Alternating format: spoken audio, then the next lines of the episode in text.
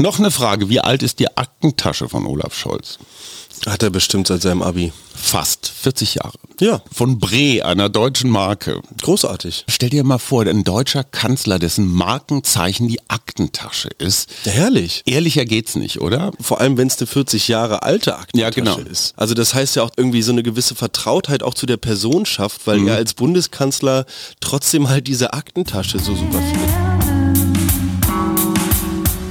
Herzlich willkommen zum Mutmach-Podcast von Funke mit Suse. Paul? und Hajo Schumacher. Heute ist Mutmach-Montag mit Wichtigem, Witzigem und Wirrem.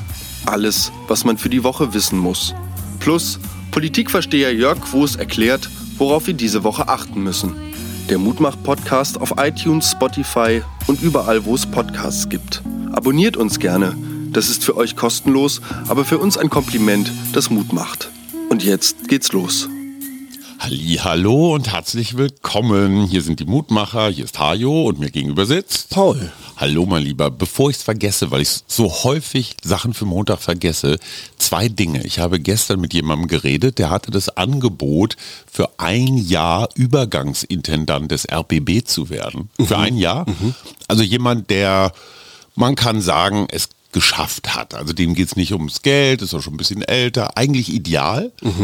Und der hatte eine Bedingung, die lautete, ich möchte das Vertrauen oder so eine Kooperationsbereitschaft von allen Abteilungen, hat er nicht im gewünschten Maße bekommen und deswegen hat er es gelassen. Würdest du ein Jahr Übergangsintendant beim RBB werden wollen? Uff, also das ist momentan ja jetzt nicht so ein super begehrter Posten, möchte ich mal sagen. Genau das sagte der auch. Der sagte, von außen betrachtet sieht das total toll aus. Ja. Ne? Weil da kommt jetzt der Reformator, der alles anders macht. Die Leute, die innen im RBB sitzen, die sagen, bist du wahnsinnig. Du kannst diese Schlacht nicht gewinnen. Das ist wie beim DFB. Exakt dasselbe. Die Funktionäre wollen einfach nur bleiben. Die wollen ihre Altersversorgung und, und all sowas, ja, ihre Privilegien. Verändern wollen nur die, die nicht ihren Hintern schon an der Heizung haben. Die noch nicht abgesichert sind. Und das ist beim DFB genau das Gleiche. Hätte Hansi Flick zurücktreten müssen nach dem Sieg gegen Costa Rica. Kann ich nicht viel zu sagen, weil das tangiert mich nur peripher. Okay, also ich merke schon, du und dein Führungspersonal, ein Jahr Ampel, mein Sohn. Ja, Wie fühlst du dich? Fühlst du dich besser oder schlechter regiert als in den Merkel-Jahren? Du kennst ja nichts anderes. Oh ja, stimmt. Ich kenne eigentlich gar nichts anderes und ich möchte sagen, dass ich mich nicht schlechter regiert fühle. Ich finde tatsächlich, dass die Thematik dieser Ampel doch sehr vorherrschend ist und von vielen Seiten die ganze Zeit beleuchtet wird, aber auf der anderen Seite setze ich mich dann auch persönlich wahrscheinlich zu wenig mit der Thematik so wirklich tief auseinander, dass ich da jetzt irgendwas Gehaltvolles zu sagen könnte. Es wird ja nach einem Jahr, wenn immer Noten vergeben. Ne? Welcher Minister, welche Ministerin würdest Oh. du sagen, hat dich in diesem Jahr so überzeugt? Und bei wem würdest du sagen, also zumindest von den dreien, die du kennst? Ja, genau. Ja, das sind, das sind original drei.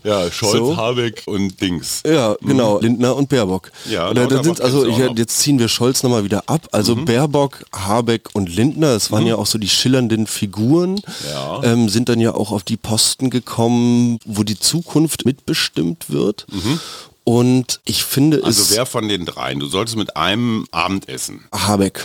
Echt? Ja. Ich würde tatsächlich Christian Lindner nehmen. Weil von dem weiß ich am wenigsten. Tatsächlich Oder habe die ich- meisten Vorurteile vielleicht. Na, eigentlich müsste ich natürlich für Udo Butter, müsste ich natürlich auch eigentlich Christian Lindner nehmen, um mal zu gucken, was das für ein Typ ist. So, ne? Und um ihm natürlich auch unsere Band näher zu bringen Ja. und ihn als Fan zu gewinnen. Als ich ihn das letzte Mal sah, habe ich ihn gefragt, ob er Porsche-Aktien kaufen darf. Und da hat er gesagt, ja, könnte man als Minister, weil er ist ja offenbar bekannt mit dem Porsche-Chef. Da ist natürlich ganz schnell der Verdacht. mm, Man kennt sich sehr gut. Er wird es aber nicht tun, einfach so aus Gründen der Vernunft. Beim NDR, und das ist die zweite Geschichte, die ich loswerden wollte, dann bist du dran. Beim NDR werden 3000 Euro steuerfrei Krisenpauschale ausgezahlt. Das war ja angeregt worden von der Bundesregierung, können Unternehmen machen. Ähm, und Ich kenne einige NDR-Mitarbeitende, die sagen, das ist unappetitlich dass auch Intendanten, Direktoren, Abteilungsleiter, Leute, die satt sechsstellig nach Hause fahren im Jahr, dass die jetzt einmal 3000 Tacken kriegen. Das ist einfach, man hätte es auf die unteren Lohngruppen beschränken sollen mhm. oder so. Das äh, glaube ich gar nicht mal. Ich hätte mir gewünscht, dass der NDR da vielleicht ja sowas wie eine Spendenhotline einrichtet, wo jeder, der sagt, ey, ich brauche die 3000 nun wirklich nicht, mhm. dass man sagt, wir poolen dieses Geld zusammen und lassen lassen das einer gemeinnützigen Organisation mhm. zukommen. So, das hätte ich cool gefunden. Und ich habe denjenigen, der mir das erzählt hat, gefragt, warum macht ihr das nicht? Mhm. Ihr müsst doch einfach nur diese 3000 Euro alle auf dem, auf dem Haufen legen und dann für Frauen im Iran oder weiß der Geier was spenden. Auf jeden Fall. Und da sagt er, naja, viele von den Kritikern könnten das Geld schon noch gut gebrauchen. Wo ich denke, okay, alles klar. Hm, alles klar. So, jetzt du. Ich habe so viele unglaublich verschiedene Geschichten mitgebracht, dass ich gar nicht weiß, wo ich gerade anfangen soll. Die erste Geschichte ist folgende. Wir sind gerade jetzt im Winter in der Saison, wo viel im Wald gearbeitet wird. Es wird mhm. viel Holz gemacht, mhm. die Vogelschutzzeit ist vorüber mhm. und viele der Vögel haben sich schon in den Süden aufgemacht, mhm. obwohl wir natürlich aufgrund des Klimawandels auch jetzt vermehrt feststellen, dass einige Zugvögel mhm. entweder irgendwo auf dem Weg verweilen oder zum Teil sogar gar nicht mehr losfliegen. Mhm. Nun gibt es seit Jahr und Tag ja diesen Streit zwischen, sagen wir mal, Umweltschützern und Leuten, die im Forst arbeiten, welche Nester in Bäumen, wenn diese gefällt werden sollen, nun unter Naturschutz, unter Artenschutz stehen, weil dies ein Greifvogel ist, ja. zum Beispiel, die in Deutschland Deutschland speziell geschützt sind. Mhm. Und ob ich diesen Baum dann fällen darf oder nicht. Ist das Ganze ein mehrjähriges oder ein einjähriges Nest? So, wir haben den Nabu. Der mhm. Nabu geht aktiv durch die Wälder und kartiert diese Nester. Ach. Nun könnte man ja sagen, der Nabu stellt jetzt einfach diese kartierten Greifvögelnester den Forstzuständigen zur Verfügung, damit du halt genau weißt, alles klar. klar, rund um diesen Baum in einem Umkreis von sollte besser nicht gefällt werden. Ganz kurz Fachfrage bestimmte Nester werden häufiger verwendet. Genau, das sind, sind, Wohnungen. Genau, quasi. Ach so, ich dachte, Nester werden jedes Jahr neu gebaut. Nee, das ist, also Nester sind eh super interessant, weil hm. zum Beispiel die Berliner Stadttaube, die ist jetzt nicht so ein wahnsinnig begnadeter Nestbauer. das sieht sowieso vom Image her. Da wird dann so ein Sternikronkorken so. mit mhm. irgendwie, weiß ich nicht, was, einer Elfbar und irgendwie so ein paar kleinen ein Zweigen. Kondomen. Ja, so ein bisschen lieblos irgendwo ja. zusammengefrickelt, mhm. während andere Vögel wirklich kleine Kunstwerke dort bauen. Ich zum Beispiel Schwalben Schwalben, die gerne so in Dachgiebeln und ja. so, dann hängt das da, ist das so an der Mauer festgemacht. Und die können am extra so eine Klebe produzieren im genau, Speichel, ne? Genau, ja. und das ist super, super warm und super mollig da drin. Zurück zum Nabu und zu Greifvögelnestern. Okay. Warum veröffentlicht der Nabu also diese Nester nicht? Um. Weil es tatsächlich immer noch Menschen gibt, die dann in diese Bäume klettern und die Eier klauen. Ach komm. Mhm. Das und dann hast du ein Bussard-Ei? Ja, und die werden häufig zumindest in den Nahen Osten verkauft, wo der Vogelsport und ja, das Halten mhm. von Greifvögeln Falken. immer noch ein, genau, ein sehr prestigeträchtiges klar. Geschehen ist. Aber da musst du ja auch wissen, welches Ei gehört welchem Vogel. Nachher verkaufst du dem Scheich äh, ja, genau. eine Rohrdommel. Ja, und dann, weiß ich nicht, geht's dir wie, ich mache jetzt keine unangenehmen Vergleiche. Mhm. Aber das war so eine der Geschichten, die mich, ja, die, die, mich irgendwie so ein bisschen verwundert hat. Die andere Geschichte, in Zentral-Thailand mhm. wurden vier buddhistische Mönche von der Polizei zum Urintest verdonnert und Warum? es stellte sich fest, dass diese Methamphetamine konsumiert hatten. Also und dieses Crystal Meth, dieses, dieses Crystal Schweinezeug? Ja, wir reden von buddhistischen Mönchen. Das Ganze deutet wohl auf ein viel, viel tiefer liegendes Problem hin, und zwar, mhm. dass der Klerus tickt. Das aus dem goldenen Triangle, ja, so Myanmar ja, ja, aus ja. der Ecke, Laos. das genau soll mhm. für synthetische Drogen wohl sehr bekannt sein. Aha. Und unter dem Deckmantel des Buddhismus wird dann über die Klöster, wird das Meth verkauft. Nicht wahr? Mhm. Das ist ja fast wie die katholische Kirche. Also ja. so in etwa kriminelle Vereinigung. Ja, definitiv. Okay. Komm, du hast einen Lauf. Ich habe einen Lauf. Komm. Alles klar. In Oberstdorf. Ja, Bayern. Okay.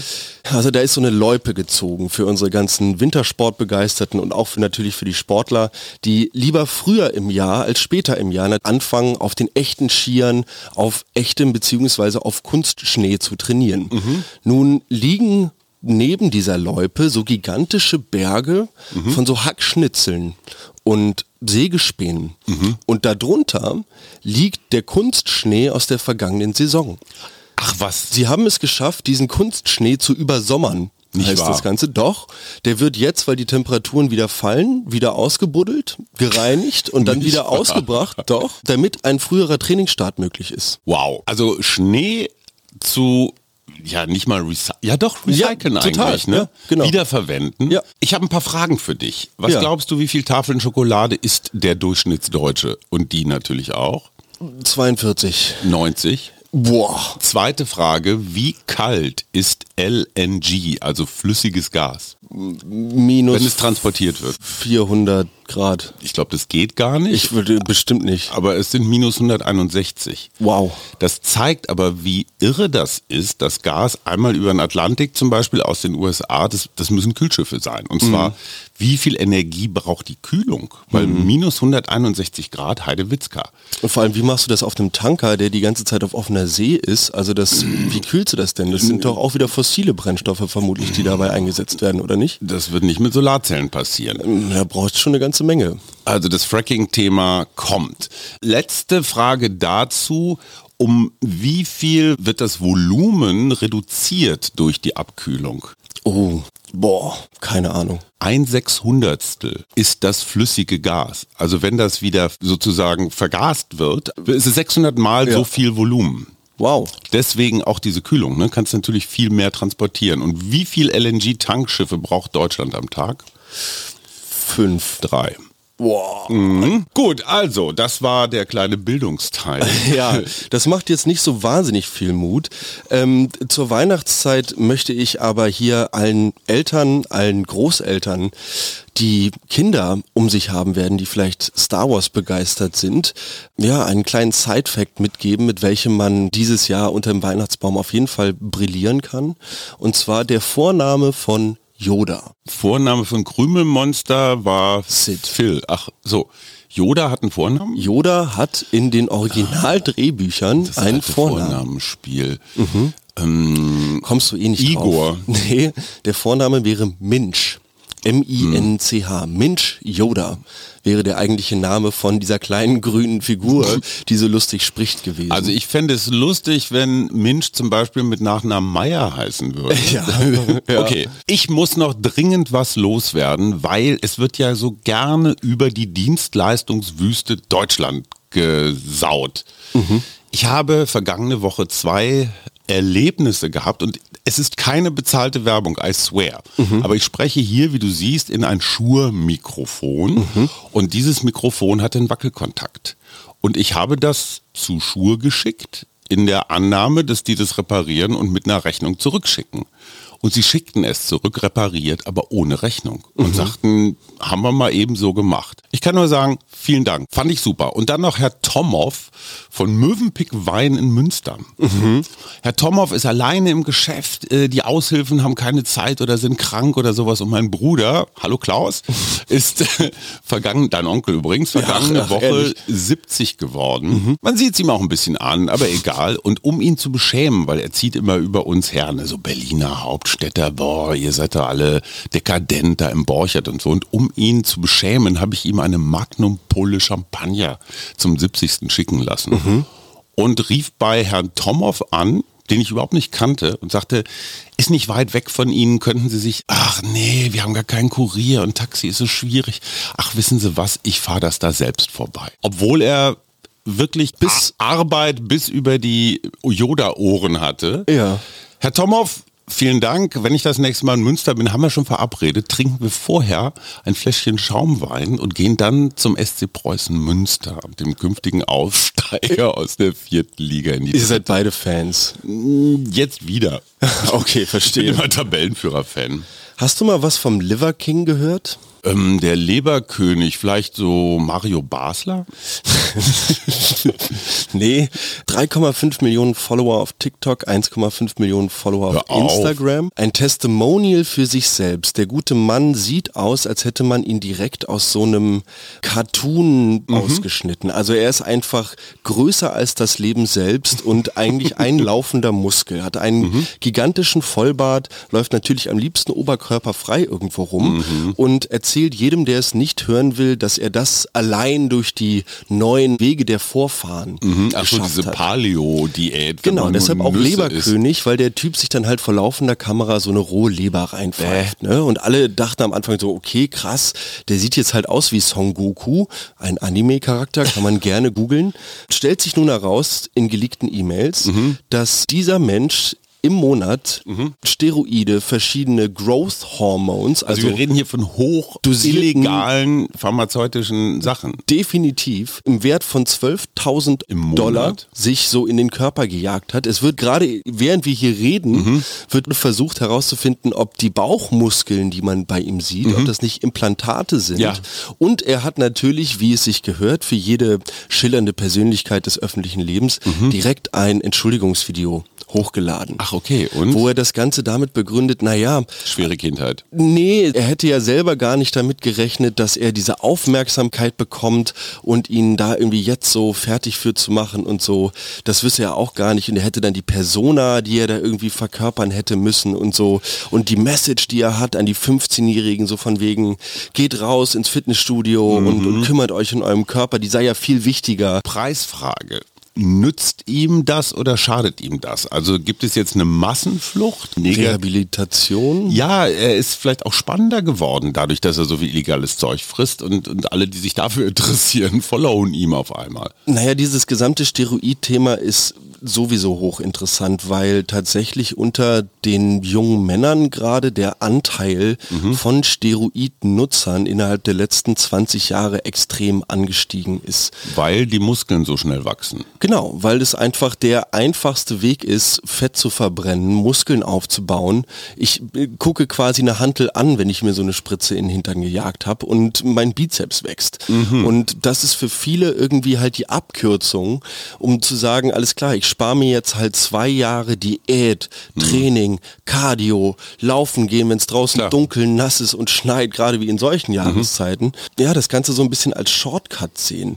Und da komme ich auf, eine ganz an, auf ein ganz anderes Thema zurück, und zwar Skateboarding.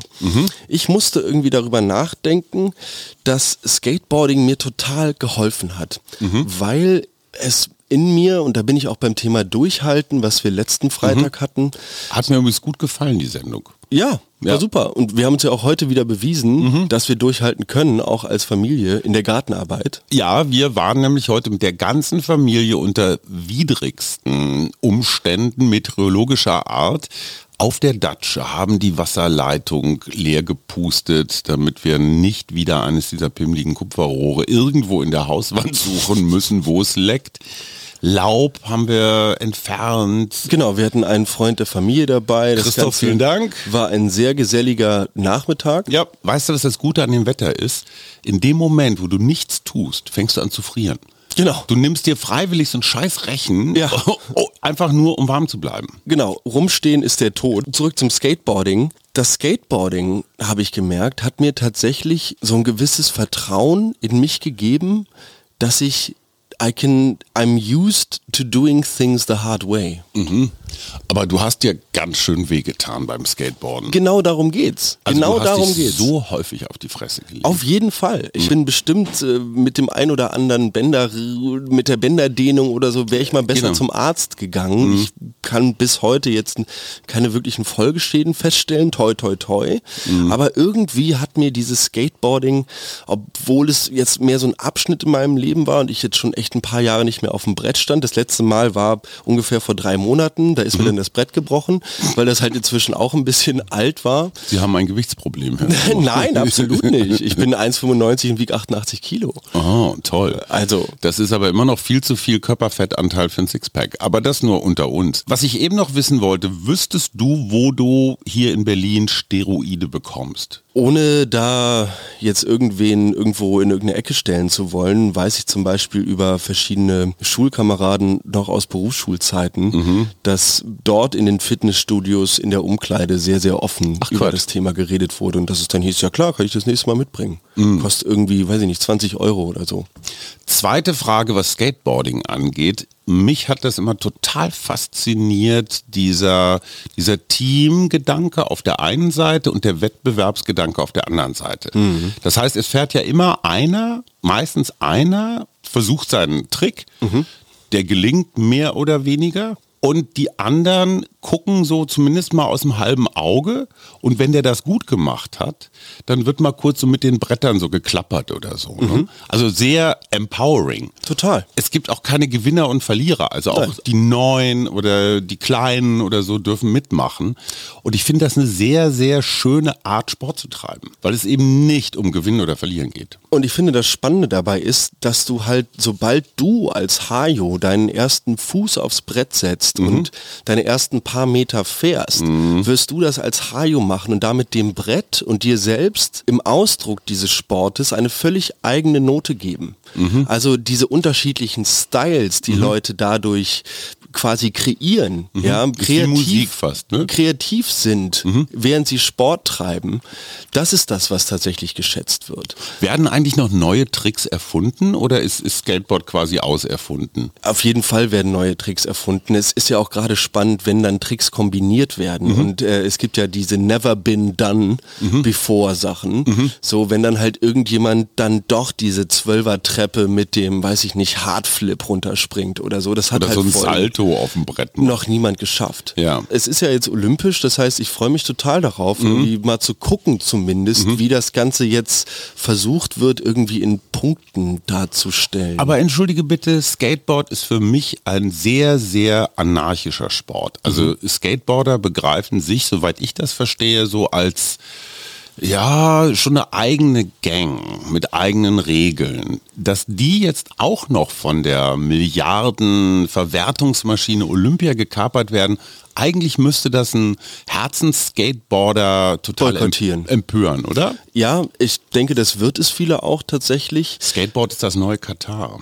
Zum Beispiel ja die Involvierung von Nike, von den großen Sponsoren, die angefangen haben, dann auch Skateboarding in, in Ligen, der Street League zum Beispiel zu bündeln, dass damit der Niedergang angefangen hat. Aber es gibt Geld zu verdienen, es gibt Sponsorenverträge und schwuppdiwupp hast du sie wieder. Ne? Und auf einmal ist der Profi-Skater ein Beruf. Deswegen heißt es ja Profi. Ein Lesetipp an euch alle da draußen. Leider hinter der Paywall bei Spiegel Online. Aber Melanie Ammann, Büroleiterin der Spiegel in Berlin und Martin Knobbe haben Olaf Scholz Politik anhand der Bücher, die er liest, erklärt.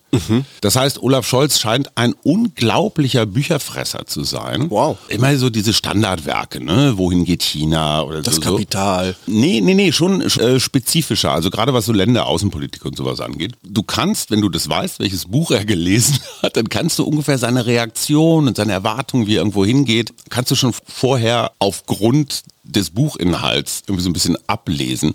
Und die haben das wirklich toll recherchiert. Klar, sowas geht nicht ohne Mittun des Kanzleramts. Das ist immer so ein bisschen embedded. Ne? Ich glaube, der Scholz findet das auch ziemlich geil, dass er so als Schlauschwein dargestellt wird. Noch eine Frage, wie alt ist die Aktentasche von Olaf Scholz? Hat er bestimmt seit seinem Abi. Fast 40 Jahre. Ja, super. Von, von Bre, einer deutschen Marke. Großartig. Stell dir mal vor, ein deutscher Kanzler, dessen Markenzeichen die Aktentasche ist. Herrlich. Ehrlicher geht's nicht, oder? Ich finde vor allem, wenn es eine 40 Jahre alte Aktentasche Ja, genau. ist. Also das heißt ja auch, dass es irgendwo Lieblingsobjekt irgendwie so eine gewisse Vertrautheit auch zu der Person schafft, weil Mhm. er als Bundeskanzler trotzdem halt diese Aktentasche so super findet. Und alle Menschen, die das hören, finden das auch gut. Also niemand würde sagen, äh, so eine alte Aktentasche, sondern alle sagen, oh toll, und die hat so patinah. Hast du Stücke, also gut, 40 Jahre werden sie nicht alt sein, weil so alt bist du doch gar nicht. Ja, ich guck gerade, ich guck gerade rum, aber doch hier finde ich sie. Es ist auch eine Tasche. Die habe ich auch vor, ich weiß gar nicht, zehn Jahren oder so von Mhm. Mama zu Weihnachten bekommen. Absolutes Lieblingsstück. Ich weiß gar nicht, in welchen Ländern die schon überall mit war. So eine Fahrradkuriertasche. Genau, super verarbeitet, bis jetzt kein ein, keine einzige Naht aufgegangen, nichts. Absolutes, absolute Investition. Definitiv. Bei mir geht's mit Schuhen so. Ich habe so einige Lederschuhe. Ey, selbst wenn ich die gar nicht so häufig trage, aber die müssen bei mir sein. Komischerweise immer Leder. Entschuldigung, liebe Veganer, sorry, aber ne, war schon tot. So, wir kommen, wo wir gerade bei Olaf Scholz waren, zum geschätzten Kollegen Jörg Quos, Berlin, Chefredakteur sozusagen der Zentralredaktion von Funke. Der sorgt dafür, dass alle Tageszeitungen des Funke-Imperiums, meine geliebte Morgenpost, das geschätzte Abendblatt, die WAZ in Essen und viele andere mit politischen Informationen versorgt werden. Lieber Jörg, was ist denn diese Woche wichtig? Hallo Hajo, hallo Paul. Ich blicke auf den kommenden Donnerstag. An diesem Tag jährt sich die Vereidigung von Bundeskanzler Olaf Scholz. Er ist ein Jahr Kanzler im Amt und das ist Grund genug, Bilanz zu ziehen. Und wenn Olaf Scholz auf die Umfragen, die zu diesem Ereignis in Auftrag gegeben wurden, blickt, dann kann er gar nicht so zufrieden sein. Die, seine Regierung bekommt eine schlechte Vier. Eine Mehrheit der Deutschen lehnt die Arbeit der Ampelkoalition ab. Auf vielen entscheidenden Feldern sind die Deutschen sehr, sehr skeptisch mit dieser Regierung. Also es gibt für ihn genug zu tun. Er muss dringend am eigenen Image arbeiten. Das hat viel mit Kommunikation zu tun.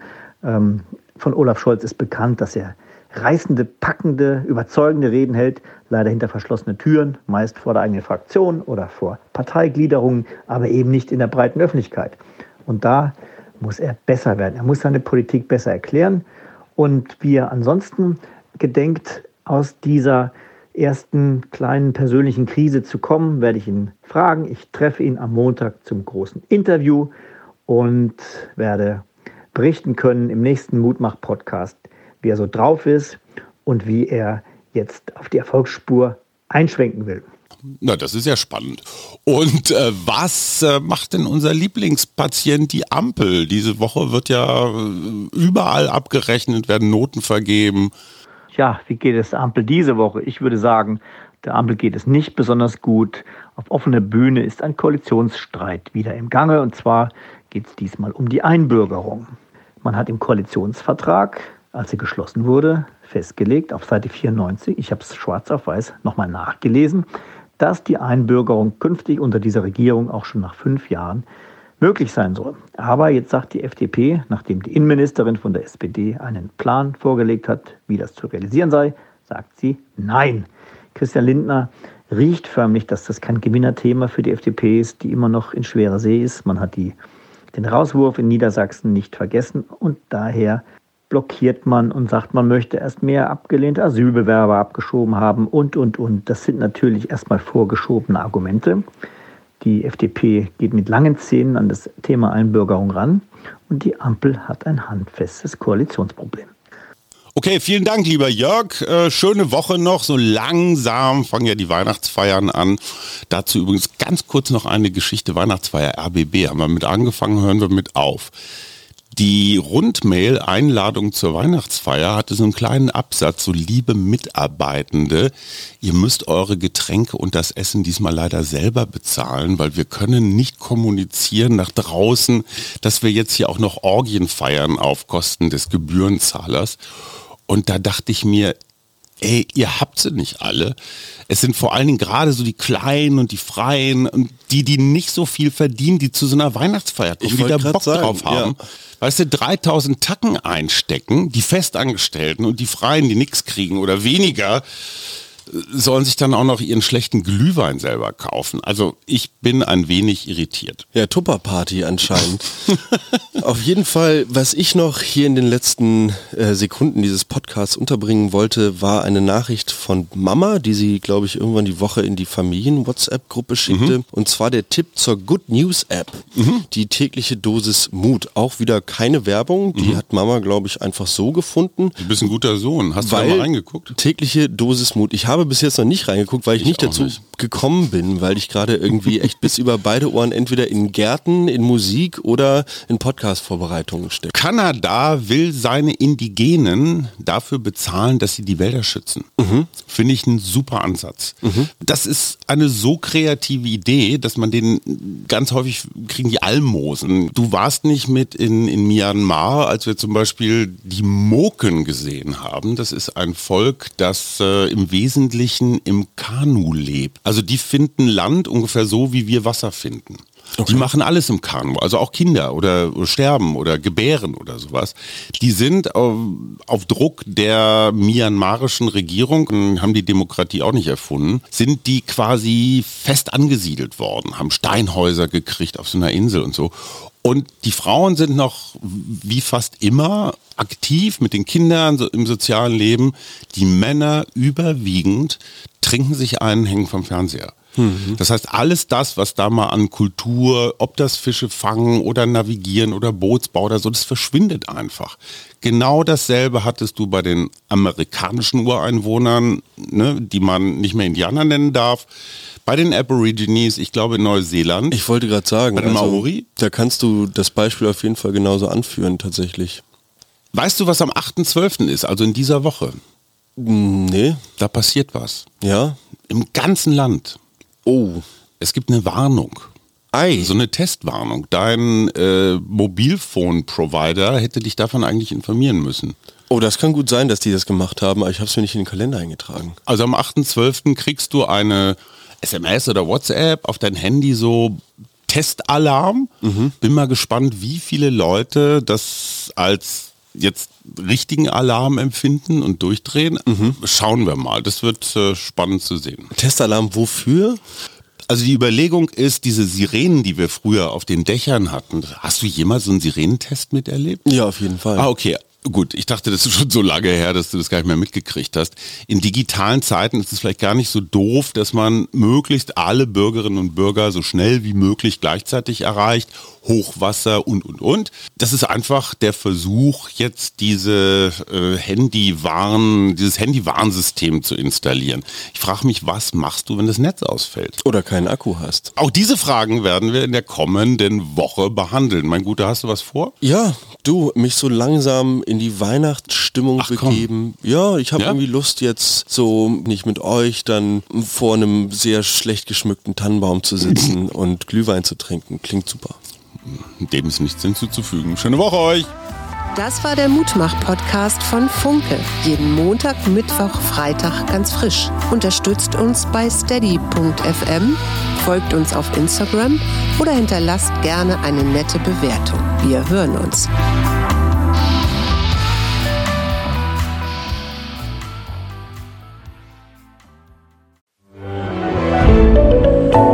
Podcast von Funke.